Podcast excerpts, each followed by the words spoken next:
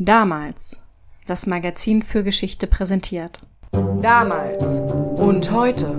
Der Podcast zur Geschichte mit David und Felix. Moin David.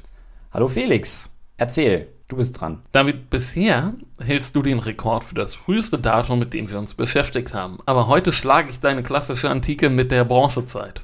Genauer gesagt geht die Delphi-Geschichte früher los. Aber die Erstbesiedlung der Korykischen Grotte will ich jetzt mal nicht zählen. Die habe ich ja auch nur in einem Halbsatz erwähnt. Das ist großzügig. Wir schreiben etwa das Jahr 3200 vor Christus. Ein Mann ist alleine in den Bergen unterwegs. Er steht unter Stress, denn er ist auf der Flucht. Wenige Tage zuvor war er in eine körperliche Auseinandersetzung verwickelt, bei der er sich an der Hand verletzt und Teile seiner Ausrüstung eingebüßt hat. Aber der Weg ist schwer, er muss anhalten und etwas essen. Glücklicherweise hat er in Ahornblätter eingewickelte glühende Kohlen dabei, mit denen er rasch ein Feuer bereiten kann. Er isst etwas Steinbockfleisch. Dann geht es weiter. Doch seine Häscher sind ihm schon sehr nahe. Er versucht ein letztes Mal zu entkommen, doch sein Gegner zielt mit dem Langbogen. Ist Langbogen der richtige Begriff? Weil Langbogen gibt es doch erst seit den Engländern. Oder ist die Art Langbogen nur ein besonderer Bogentyp? Ich weiß nur, dass es im Mittelalter ein riesiger Vorteil der Engländer war, über Langbogenschützen zu verfügen. Also die Schlacht bei Azincourt, glaube ich, ist das prominenteste Beispiel. Ja, auch die Schlacht von Crécy. Der englische Langbogen ist sehr bekannt, ja. Aber Langbögen kann man seit der Mittelsteinzeit nachweisen.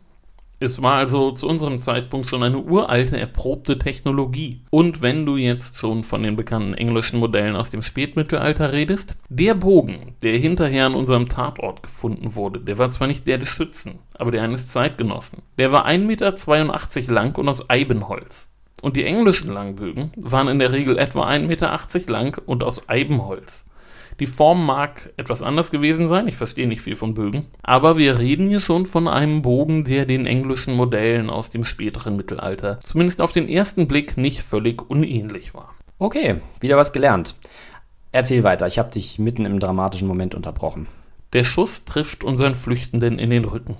Die Pfeilspitze trifft die Schlagader, unser Mann stürzt und schlägt sich den Kopf an. Sein Mörder tritt an ihn heran, zieht den Schaft seines Pfeils aus der Wunde und lässt die Leiche einfach liegen, ohne ihr weitere Beachtung zu schenken. CSI Bronzezeit tritt auf den Plan.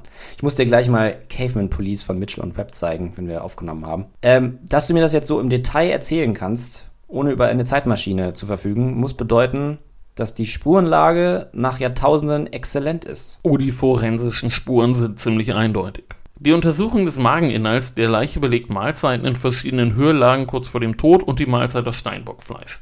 Die Pfeilspitze im Körper des Toten, den Schusswinkel von schräg unten in den Rücken und auch die unverheilte Verletzung an der Hand spricht eine eindeutige Sprache. Ich verstehe. Es handelt sich also um eine Leiche, die zu Recht große Berühmtheit errungen hat. Es ist eine vollkommen einzigartige Leiche. Und darum müssen wir jetzt einen Zeitsprung machen. Und zwar von 5200 Jahren zum 18. September 1991.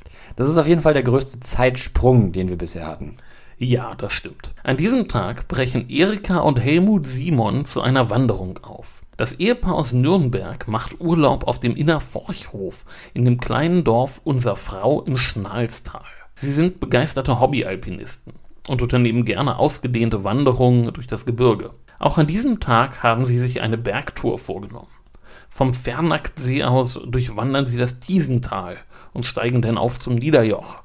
Es wird spät und daher beschließen sie, nicht umzukehren, sondern auf der Similaun-Hütte auf über 3000 Meter Höhe zu übernachten.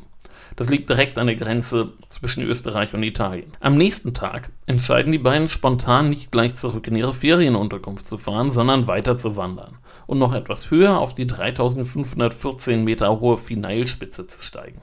Das gelingt ihnen auch. Auf dem Rückweg zur Hütte nehmen sie dann eine Abkürzung und machen eine grausame Entdeckung.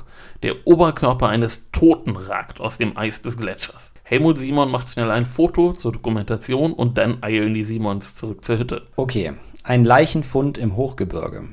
Also Sie glauben jetzt, das ist ein verunglückter Alpinist, aber in Wirklichkeit ist das unser Mann aus der Bronzezeit. Nicht ganz so schnell. Erstmal geht's in die Hütte. Sie bestellen ein Bier und erzählen dem Wirt Markus Pirphammer von ihrem Fund. Pirpama hat die Wirtschaft erst vor kurzem von seinem Vater übernommen. Er ruft die Carabinieri in Kartaus an. Der diensthabende Polizist überprüft die Vermisstenanzeigen und dann winkt er ab. Er sei nicht zuständig. Die Fundstelle liege ganz sicher in Österreich. Pirpama ruft daraufhin in Sölden bei der Gendarmerie an. Aber dort ist gerade kein Alpingendarm verfügbar. Daher werden die Kollegen in Inst angerufen. Die sollen nun die Spezialisten fürs Gebirge und einen Hubschrauber losschicken. Doch heute wird daraus nichts mehr, denn unterdessen ist es spät geworden. Man hat also keine Eile, die Leiche zu untersuchen. Naja, es ist nicht die erste Leiche, die das Eis in diesem Sommer freigibt. Es war in den letzten Monaten ungewöhnlich warm.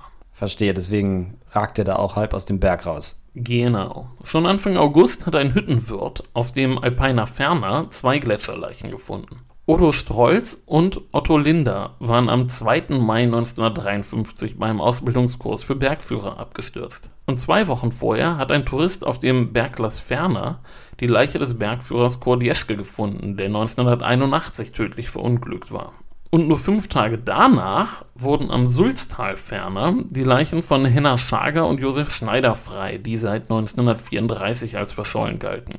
Also haben wir hier die sechste Leiche in dem Sommer. Eine Routineangelegenheit also. Genau. Alois Birpamer, der Vater des Wirtes der Similaunhütte, unternimmt erste Recherchen. Der letzte Vermisstenfall in der Gegend ist lange her. Im Jahr 1941 kam der Veroneser Musikprofessor Carlo Capsoni nicht von einer Wanderung zurück. Jetzt wird also erstmal vermutet, dass es sich dabei um den handeln könnte. Ja, das liegt jedenfalls nahe, ja. Am 20. September wird ein erster Versuch unternommen, die Leiche zu bergen. Doch wegen schlechten Wetters muss die Arbeit abgebrochen werden. Immerhin kann ein Metallbeil geborgen werden, das für das erste als Eispickel identifiziert wird. Die Gendarmerie nimmt es in Verwahrung. Leider erleidet die Leiche auch einen Schaden, und zwar durch einen mit Pressluft betriebenen Schremhammer. Du machst ein Gesicht, als wüsstest du nicht, wie das aussieht, David. Ich, na, ich, ich, ich, ich wage nicht mal, es nochmal auszusprechen. ja, das ist doof. Aber ich stelle mir vor, es ist nicht so einfach, die frei zu bekommen, die Leiche. Ganz und gar nicht. An den nächsten Tagen wird immer tagsüber versucht, sie frei zu bekommen und nachts friert er wieder alles zu. Ja, also echte Sisyphus-Arbeit. Und es steht auch immer noch kein Hubschrauber für die Bergung der Leiche zur Verfügung. Dafür treffen auf der Semilaunhütte nun zwei prominente Besucher ein. Und zwar die Extrembergsteiger Reinhold Messner und Hans Kammerlander. Die halten zusammen einen Haufen von alpinen Rekorden und befinden sich gerade auf einer Klettertour. Einmal rund um Südtirol. Sie haben dabei ein straffes Programm, denn sie wollen in 40 Tagen rund 300 Gipfel erklimmen und 1200 Kilometer zurücklegen. Auf der Hütte sind sie mit einem Volkskundler verabredet, Dr. Hans Heid. Und als die drei von dem Leichenfund hören, da wollen sie natürlich mal gucken und gehen rüber zur Fundstelle und schauen sich das mal an. Messner lässt sich den Eispickel beschreiben und vermutet anhand der Beschreibung, dass das eben kein Eispickel ist, sondern ein Beil und dass es mindestens 500 Jahre alt ist, wenn nicht 3000. Er telefoniert kurz mit einem Reporter der Südtiroler Zeitung Alto Adige und teilt ihm seine Eindrücke mit. Und die Zeitung berichtet dann in ihrer Sonntagsausgabe, dass Reinhold Messner einen 500 Jahre alten Toten gefunden habe, bei dem es sich möglicherweise um einen Söldner Herzog Friedrichs IV. mit der leeren Tasche gehandelt haben könnte. Das ist nun eine Ergänzung vom Redakteur und an der Meldung stimmt im Nachhinein betrachtet gar nichts. Wer sich gerade gefragt hat, warum man Friedrich IV. mit dem Beinamen mit den leeren Taschen bedacht hat, dem sei gesagt, man weiß es nicht, die Quellen sagen es uns nicht. Am 23. wird die Leiche dann unter der Aufsicht vom Gerichtsmediziner Rainer Henn vollständig aus dem Gletscher befreit. Und auch Teile der Ausrüstung werden geborgen.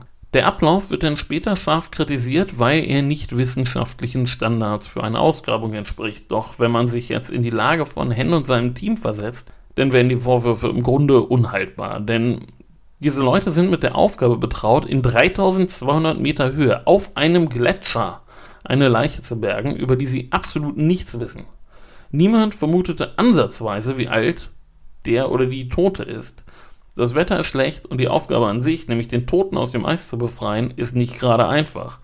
Und selbst wenn man einen Historiker oder Archäologen hinzugerufen hätte, der wäre vermutlich schon am Aufstieg auf dem Berg gescheitert. Ja, das ist klar. Da sitzen hinterher Leute in ihrem warmen Büro und kritisieren hinterher sozusagen von ihrem Sessel aus was, wo sie nicht dabei waren. Sind nicht alle Archäologen vom Typ von Indiana Jones? Nee, genau. Also die machen normalerweise, glaube ich, auch weniger kaputt als der, aber ähm, so eine Bergtour und dann da oben im Eis, das ist, glaube ich, schon.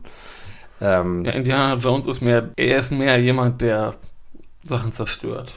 Ja, ah, Venedig. Ähm, Aber äh, du hast jetzt gerade gesagt, es hat keiner geahnt, wie alt er sein könnte. Ähm, Messner hatte doch vermutet, dass das Beil schon sehr, sehr alt ist. Das stimmt, aber das lag ja bei der Gendarmerie in Sölden. Das Team, das die Bergung vornahm, hatte das noch nicht zu Gesicht bekommen und auch Messner hatte seine Vermutung ihr nur anhand der Beschreibung des Beils abgegeben. Gesehen hatte er es nicht.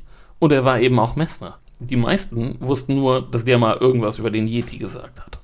Ja, dafür ist er vielen bekannt gewesen. Zu seiner Ehrenrettung sei aber gesagt, er hatte ja eben nie behauptet, dass es den Yeti gibt, sondern er vermutete, dass die Leute, die behauptet hatten, den Yeti gesehen zu haben, in Wirklichkeit einen Braunbären gesehen haben. Aber bei den meisten ist nur hängen geblieben, Messner, das ist der komische Kauz mit dem Yeti.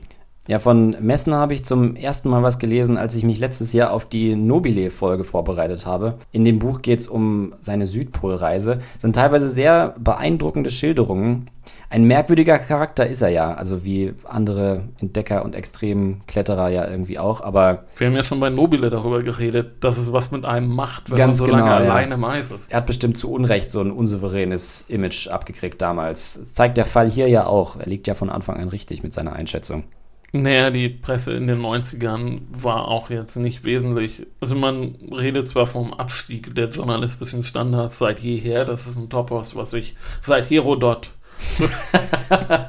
auf uns gekommen ist. Ja, aber äh, sie waren nicht sehr gutmütig mit ihnen, nein. Jedenfalls werden der Tote und seine Ausrüstung erfolgreich geborgen und erst einmal nach Fendt in der Gemeinde Sölden ausgeflogen. Dort wird dann auch das Beil mitgegeben und da wirft Hans Heid, der Historiker, der sich mit Messner getroffen hatte, einen Blick auf den Toten und er vermutet, als er die Werkzeuge sieht, dass der Tote in der Hallstattzeit gelebt hatte, also etwa 900 bis 500 Jahre vor Christi Geburt. Und auch der Gerichtsmediziner Henn, der die Bergung geleitet hat, hat jetzt endlich Zeit, mal genauer auf die Leiche und die Ausrüstung zu gucken und ist sich jetzt sicher, dass die Leiche älter ist, als man zunächst vermutet hat. Und inzwischen ist auch klar, dass es eben nicht der Veroneser Musikprofessor war, denn aus Italien kommt die Meldung, dass dessen Leiche schon 1952 geborgen wurde. Das wusste der Wirt nicht. Nein, das wusste er nicht. Dabei ist es doch die wichtigste Aufgabe jedes Wirts, also neben dem Ausschank natürlich, immer die neuesten Neuigkeiten parat zu haben und sie einem Glas putzend zu erzählen. Ich glaube, wir waren zu lange nicht mehr im Pub, David. Deine Erinnerung ist. ja, mag sein dass ich das verwechsle. Die Leiche wird mit dem Leichenwagen nach Innsbruck gefahren. Und Henn ruft jetzt Professor Dr. Konrad Spindler an, den Ordinarius für Ur- und Frühgeschichte an der Uni Innsbruck. Spindler ist zunächst skeptisch. Er hat Zeitung gelesen, aber er misstraut Messner, weil der ja mit dem Yeti in Verbindung gebracht wird. Na klar. Wir haben das ja besprochen, also die wenigsten wissen wirklich mehr über ihn. Genau. Spindler kommt nun am nächsten Morgen in die Gerichtsmedizin. Er wirft einen Blick auf das Beil und weiß sofort, das ist mindestens 4000 Jahre alt, eher älter. Okay, da war der Schock dann jetzt groß. Genau, am selben Nachmittag wird eine Pressekonferenz abgehalten. Und sofort gibt es weltweite Schlagzeilen, denn dieser Fund war einzigartig. Aber es gab auch sofort Probleme, namentlich zwei. Ja, erzähl. Naja, das erste Problem ergibt sich aus der Einzigartigkeit dieses Fundes. Absolut niemand hatte eine Ahnung, wie man so eine Permafrostleiche lagert. Ja, ist ja verständlich. Wenn das äh, vorher noch nie jemand gemacht hat, dann gibt es auch keine Erfahrungen, auf die man da zurückgreifen könnte. Also man fragt denn sogar in der Sowjetunion an, ob da jemand weiß, wie sowas geht. Also, ihr habt doch so viel Schnee, erzählt mal. so in dem Stil, genau. Das zweite Problem war die Zuständigkeit. Und das war ein doppeltes. Erstmal gibt es einen gewissen Gang, der zu gehen ist, wenn irgendwo eine Leiche gefunden wird. Darum war bei der Bergung zum Beispiel ein Gerichtsmediziner dabei. Und deshalb wurde die Leiche in die Gerichtsmedizin gebracht. Und auch die Staatsanwaltschaft hat erstmal einen Vorgang eröffnet über einen ungeklärten Todesfall. Das klingt lächerlich, aber so geht das nun mal. Und deshalb musste zum Beispiel auch ein Bestatter nach Fendt kommen, denn nur Bestatter dürfen Leichen transportieren. Na klar, es müssen ja die üblichen Regeln eingehalten werden. Nun stellte sich aber bald die Frage, Ist das hier wirklich ein ungeklärter Todesfall oder handelt es sich um einen archäologischen Fund? Denn dann wäre wieder jemand anderes zuständig. Aber noch bevor dieses Problem geklärt werden konnte, stellte sich ein weiteres. Ja, das dürfte mit den nationalen Grenzen in den Alpen zu tun haben. Da vermutest du ganz richtig. Am 25. September, zwei Tage nachdem die Leiche geborgen wurde, besuchte ein Gletscherforscher den Fundort Gernold Patzelt. Und als Professor Spindler und er sich dann unterhielten, druckste dieser Herr Patzelt etwas herum und dann rückte er mit der Sprache raus. Denn er vermutete nämlich, dass die Leiche nicht auf der österreichischen Seite der Grenze lag, sondern auf der italienischen. Und damit wären alle Überlegungen zur Zuständigkeit wieder hinfällig. Und wir müssen jetzt einen Rückblick unternehmen, und zwar ans Ende des Ersten Weltkrieges. Exkurs zur Grenzgeschichte zwischen Italien und Österreich. Genau.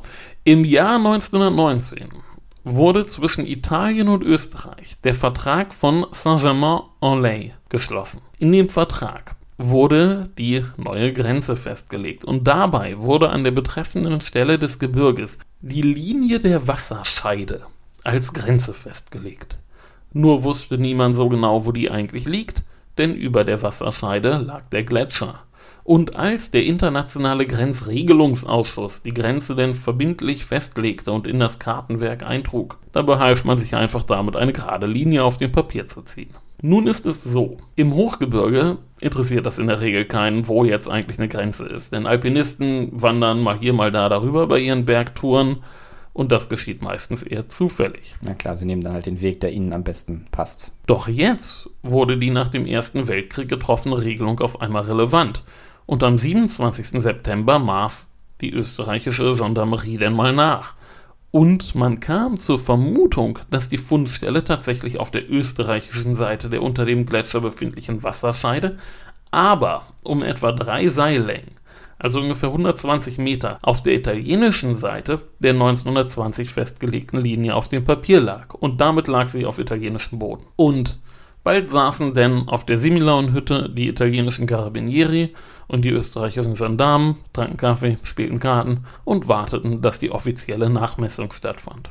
Und die kam dann auch bald? Die kam nur ein paar Tage später und nun war klar, der Mann aus dem Eis lag 92,56 Meter von der Grenze entfernt und zwar in Italien. Und damit war die autonome Provinz Bozen Südtirol für alles weitere zuständig. Die ganze Sache hatte denn übrigens noch ein Nachspiel. Im Jahr 2006 wurde die Grenze neu definiert. Und zwar gilt seitdem nicht mehr die Wasserscheide unter dem Gletscher als Grenze, sondern die Wasserscheide auf der Gletscheroberfläche. Und da sich ein Gletscher bewegt, heißt das was? dass die Grenze sich immer etwas verschiebt. Genau. Die Grenze zwischen Österreich und Italien verschiebt sich jedes Jahr um ein paar Meter. Und wenn jetzt irgendjemand behauptet, er wüsste, wie groß Österreich ist, das tut er nicht. Und sollte der Gletscher einmal komplett verschwinden, so heißt es im Vertrag wörtlich, kommt die Grenzlinie auf die Wasserscheidelinie des hervortretenden felsigen Bodens zu liegen. Ich wollte gerade fragen, das hätte ja sonst in ein paar Jahren die Staatenunion von Österreich und Italien zur Folge gehabt. Nein, das wird nicht passieren. Aber die Fundstelle, an die heute eine Steinpyramide erinnert, läge dann wieder in Österreich. Okay, also die Italiener packen die Mumie jetzt in eine Gefriertruhe und nehmen sie mit. Das dauert noch ein paar Jahre, aber ich komme da noch zu. Okay. Können wir den Toten denn jetzt mal langsam beim Namen nennen? Ja, können wir. Inzwischen hat die Mumie nämlich einen Namen, oder besser zwei. Der offizielle Name lautet Jungneolithische Mumie aus dem Gletscher vom Haus Labjoch, Gemeinde Schmals, Autonome Provinz Bozen, Südtirol, Italien. Aber so nennt ihn natürlich keiner. Das stimmt. Sondern am 26. September kam ein Wiener Reporter namens Karl Wendel zu der Auffassung, dass, und ich zitiere, diese ausgetrocknete, grässlich anzusehende Leiche positiver, lieblicher werden muss, um daraus eine gute Story zu machen. Und er gibt ihr den Namen, unter dem sie berühmt wird, Ötzi.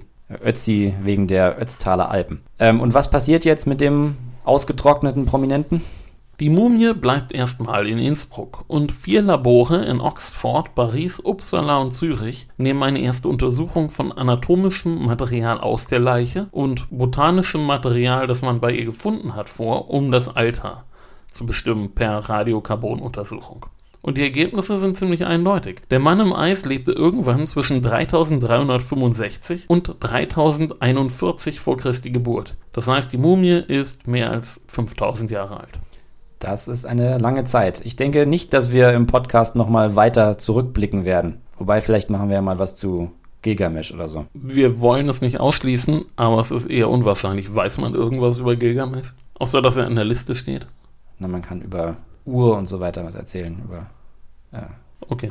Im August 1992 wird die erste und letzte archäologische Nachuntersuchung durchgeführt, nun unter italienischer Leitung und zahlreiche weitere Gegenstände werden gefunden und geborgen. Gräser, Blätter, Insektenteile, Haare, ein Fingernagel und auch ein Teil des Bogens des Toten, das im Vorjahr bei der Bergung abgebrochen war. Und Ende 1992 erlaubt Südtirol denn auch die Öffnung der Leiche. Und 100 Forscher aus aller Welt beginnen jetzt mit der wohl gründlichsten Leichenschau aller Zeiten, die im Grunde bis heute nicht abgeschlossen ist. Gleichzeitig melden sich nun aber auch, naja, sagen wir mal, Leute mit Fantasie zu Wort. Nichts gegen Fantasie, aber ich weiß, worauf du hinaus willst. Naja, das sind so Leute, die Fragen stellen wie, warum hat der Gletscher den Körper nicht zermalmt?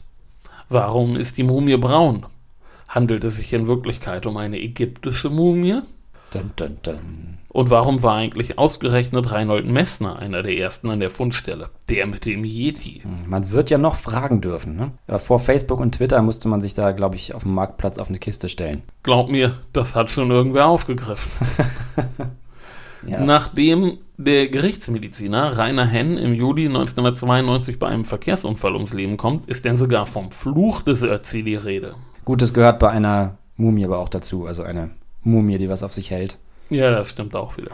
Während die Forschung nun langsam anlief, wurde in Bozen ein neues archäologisches Museum gebaut, in das der Ötzi dann 1998 überführt wurde. So lange war er in Österreich. Ah ja. Heute ruht er in diesem Museum bei minus 6 Grad Celsius und 99% Luftfeuchtigkeit in einer einzigartigen Kühlkammer und regelmäßig wird er da mit Wasser besprüht, damit er nicht austrocknet. Besucher können ihn durch ein kleines Fenster betrachten und auch alle Gegenstände, die er mit sich führte, sind heute im Bozner Museum. Scheint ein Besuch wert zu sein. Du warst doch mal da, ne? Ja, ich war vor ein paar Jahren ein paar Wochen in Bozen erst im Archiv und dann fand anschließend eine Südtirol-Exkursion von unserem Forschungskolloquium statt. Damals war ich gleich zweimal im Ötzi-Museum und das war wirklich sehr gut gemacht. Vor allem fand ich es klasse, wie die noch laufende Forschung und die vielen noch offenen Fragen dokumentiert werden. Das wird wirklich sehr anschaulich dargestellt. An dieser Stelle muss ich übrigens noch einen Dank aussprechen, und zwar an meine Mitdoktoranden von der FU. Denn weil ich damals an der Organisation der Reise beteiligt war, haben die mir diverse Ötzi-Fanartikel aus dem Museumsshop geschenkt, die ich jetzt wieder rauskramen konnte im Laufe des Tages poste ich mal ein paar Bilder. Ja, cool, mach das. Das Museum hat auch eine Datenbank zum Ötzi. Ich packe den Link mal in die Show Notes. Darin ist so ziemlich die gesamte Forschung zum Ötzi dokumentiert. Bisher sind fast 800 Artikel erschienen, an denen rund 900 Wissenschaftler mitgearbeitet haben. Ich möchte nur ganz wenige Erkenntnisse vorstellen, die Highlights. Zunächst mal hat die Erforschung der Mumie dazu geführt, dass wir eine sehr genaue Vorstellung von seinem Aussehen haben. Ötzi war zum Zeitpunkt seines Todes etwa 45 Jahre alt, 1,60 groß, hatte einen sportlichen Körperbau, braune Augen, dunkle Haare und Schuhgröße 38. Er hatte die Blutgruppe 0, war laktoseintolerant und hatte 61 Tätowierungen, die wahrscheinlich zu therapeutischen Zwecken vorgenommen wurden. Von Tattoos zu therapeutischen Zwecken habe ich ja noch nie gehört. Also zu magischen ja, aber nicht zu therapeutischen. Was ist damit gemeint? Naja, er litt wahrscheinlich an Gelenkschmerzen und die Tätowierungen sind an Stellen, die traditionelle Akupunkturlinien sind. Hm, okay, also auf die Schlussfolgerung wäre ich jetzt nicht gekommen. Aber gut. Akupunktur in der Bronzezeit. Ähm, litt er noch an weiteren Krankheiten, von denen man heute weiß? Naja, er hatte Parodontose und ein paar Zeckenbisse. Wahnsinn, was man alles rauskriegen kann. Sehr interessant ist seine Ausrüstung. Er hatte nämlich alles dabei, um alleine in der Natur zu überleben. Warme Kleidung, winterfeste Schuhe, Feuerzeug, Werkzeug, ein Beil, ein Langbogen, Pfeiler, ein Dolch, ein Werkzeug zum Schärfen des Dolches, ein Birkenrindgefäß zum Transport glühender Holzkohle und sogar eine Reiseapotheke. Die glühende Holzkohle als Reisegepäck finde ich ja besonders interessant. Du hast gesagt, die Holzkohle war in Ahornblätter eingewickelt, oder? Ja, das ist wirklich sehr spannend. Er hatte ein Gefäß aus Birkenrinde bei sich, das von innen rußgeschwärzt war und in dem man Ahornblätter fand. Wahrscheinlich wurde glühende Kohle in nasse Ahornblätter gewickelt und auf diese Weise transportiert, sodass man bei Bedarf dann schnell ein Feuer entfachen konnte. Äh, und was war in der Reiseapotheke so alles drin? Er führte zwei Stücke eines Birkenporlings, eines Baumschwammes, dem eine antibiotische Wirkung nachgesagt wird. Neben der Reiseapotheke und dem Kohletransportbehälter hat sich das Beil als besonders interessant herausgestellt. Denn man geht davon aus, dass Ötzi selbst aus dem Alpenraum stammte. Bei einer Untersuchung im Jahr 2016 konnte aber festgestellt werden, dass die Beilklinge aus Kupfererz hergestellt wurde, das aus der südlichen Toskana stammt. Und das hat natürlich ganz massive Implikationen für den materiellen und kulturellen Tausch von Gütern in der Bronzezeit. Das heißt also, dass die Bewohner des Alpenraums in irgendeiner direkten oder indirekten Form in Kontakt mit Menschen aus Mittelitalien standen. Genau. Die wohl spektakulärste Einzelentdeckung geschah aber im Jahr 2001, als beim CT-Scan eine Pfeilspitze im Körper des Toten entdeckt wurde. Ja, von dem tödlichen Schuss seines Verfolgers hast du ja am Anfang berichtet. Ja, und die Forschung hat sich dem Problem denn sehr stark gewidmet und auch diverse Dokus über den Ötzi, die man noch in Mediatheken abrufen kann teilweise. Jedenfalls weisen die körperlichen Indikatoren auf Verschiedenes hin. Erstens, Ötzi litt unter starkem Stress. Zweitens, er erlitt einige Tage vor seinem Tod eine Verletzung an der Hand, die auf eine körperliche Auseinandersetzung hinweist und nicht mehr vollständig verheilen konnte. Drittens war seine Ausrüstung zwar gut, aber nicht perfekt. Sein Bogen war noch ein Rohling zum Beispiel. Das könnte ein Indikator dafür sein, dass er überstürzt geflohen war. Viertens, weisen die Pollen, die er in seinen letzten Tagen mit der Nahrung aufgenommen hat, darauf hin, dass er verschiedene Höhenlagen durchquert hat. Das heißt, dass er eine große Distanz zurückgelegt hat. Fünftens hatte er andererseits etwa eine Stunde vor seinem Tod noch eine größere Mahlzeit zu sich genommen, unter anderem Steinbockfleisch. Sechstens starb er durch einen Schuss in den Rücken, der eine Schlagader beschädigte. Siebtens hatte er eine Kopfverletzung, die von einem Sturz oder einem Schlag herrührt. Achtens wurde kein Pfeilschaft in seinem Körper entdeckt. Und ich denke, aus diesen Informationen kannst du dir selber zusammenreimen, was passiert sein könnte. Ja, deine Schilderung vom Anfang der Folge klingt ja ganz naheliegend. Also er ist einen Kampf verwickelt gewesen, flieht, wird dann verfolgt. Der oder die Verfolger holen ihn ein, töten ihn mit einem Pfeilschuss und den Schaft zieht der Schütze wahrscheinlich raus oder bricht ihn ab. Ja, so in etwa könnte das passiert sein. Ja, das ist die am meisten verbreitete Theorie. Was alle noch verwundert zum Beispiel ist, warum sein Mörder das Beil hat liegen lassen, was sehr wertvoll war, weil es aus Kupfer war. Ja, alles wird man nicht rauskriegen, nehme ich an. Naja, mit neuer Technik kann man schon immer mehr rausfinden. Die DNA-Analyse, CT-Scans und so weiter haben die Forschung schon sehr weit vorangebracht. Und solange man es schafft, die Mumie zu erhalten, solange kann man sie untersuchen. Denn das muss hier vor einem anderen betont werden. Das wirklich Einzigartige am Ötzi ist sein ungewöhnlich guter Erhaltungszustand. Er ist auf natürliche Weise im Gletscher mumifiziert. Und auch seine Ausrüstung ist wahnsinnig gutem Zustand erhalten geblieben. Und wer einmal in Bozen war und sich das Beil und den Bogen angeschaut hat, der ist wirklich beeindruckt. Ja, das Schicksal dieses Mannes, der vor über 5000 Jahren über die Alpen geflohen ist, kommt einem doch sehr nah, wenn man all die Details kennt. Ne? Er ist sehr lang her, aber so lange dann auch doch wieder nicht. Ja. Ist eine echt, echt spannende Geschichte. Ich, äh, Ötzi ist natürlich sicherlich jedem ein Begriff, aber ja, was genau es mit ihm auf sich hatte und wie viel man tatsächlich über ihn weiß, wissen, glaube ich, doch viele nicht. Ich wusste das so im Detail auf jeden Fall nicht. Jetzt wollen wir noch mal reinhören, was Stefan Bergmann uns vor zwei Wochen zum neuen Damalsheft erzählt hat. Wir sind im Hochmittelalter. Hauptperson ist ein adliger Kleriker namens Norbert von Xanten, der vor nun 900 Jahren zum Gründer des Prämonstratenserordens wurde. 1076 brach der sogenannte Investiturstreit aus, in dem Papst und römisch-deutscher König bzw. Kaiser vordergründig über die Einsetzung von Bischöfen und Erzbischöfen stritten. Tatsächlich ging es aber um die Frage, wer den Vorrang haben würde, geistige oder weltliche Macht. Dieser über mehrere Jahrzehnte erbittert ausgetragene Streit erschütterte die Menschen. Sie waren zutiefst davon überzeugt, dass ihr Glaube ihnen Erlösung bringen würde. Aber nun kämpften der Herrscher und der oberste Hirte, die eigentlich gemeinsam die ihnen anvertrauten Untertanen zum Heil führen sollten, miteinander. Wer hatte recht, wem sollte man folgen? Wie passt da jetzt unser Norbert von Xanten ins Spiel? Er gehörte zu denjenigen, die auf diesen Zwist mit einer noch radikaleren Gottsuche reagierten. Die bis dahin aktiven Orden schienen viel zu weltlich und begütert zu sein, um dem Vorbild Christi und seiner Apostel nacheifern zu können.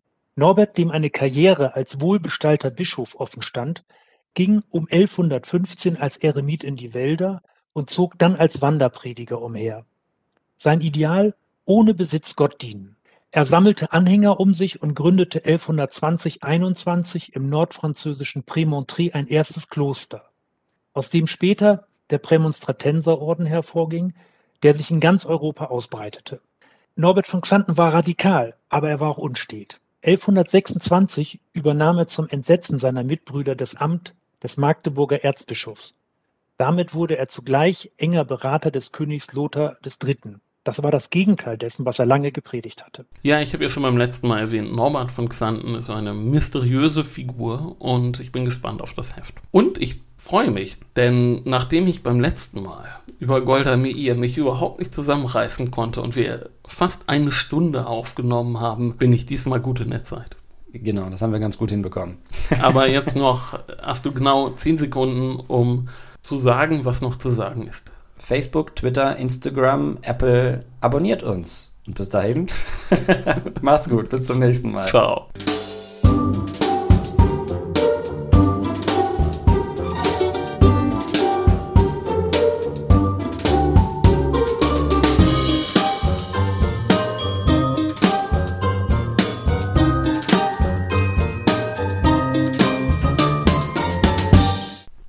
Keinen dieser Orte. Das, das, könnte, alles, könnte alles Fantasy sein für mich. Gibt es diese Orte überhaupt? Wahrscheinlich betone ich auch alles falsch, weil ich kein Süddeutscher bin.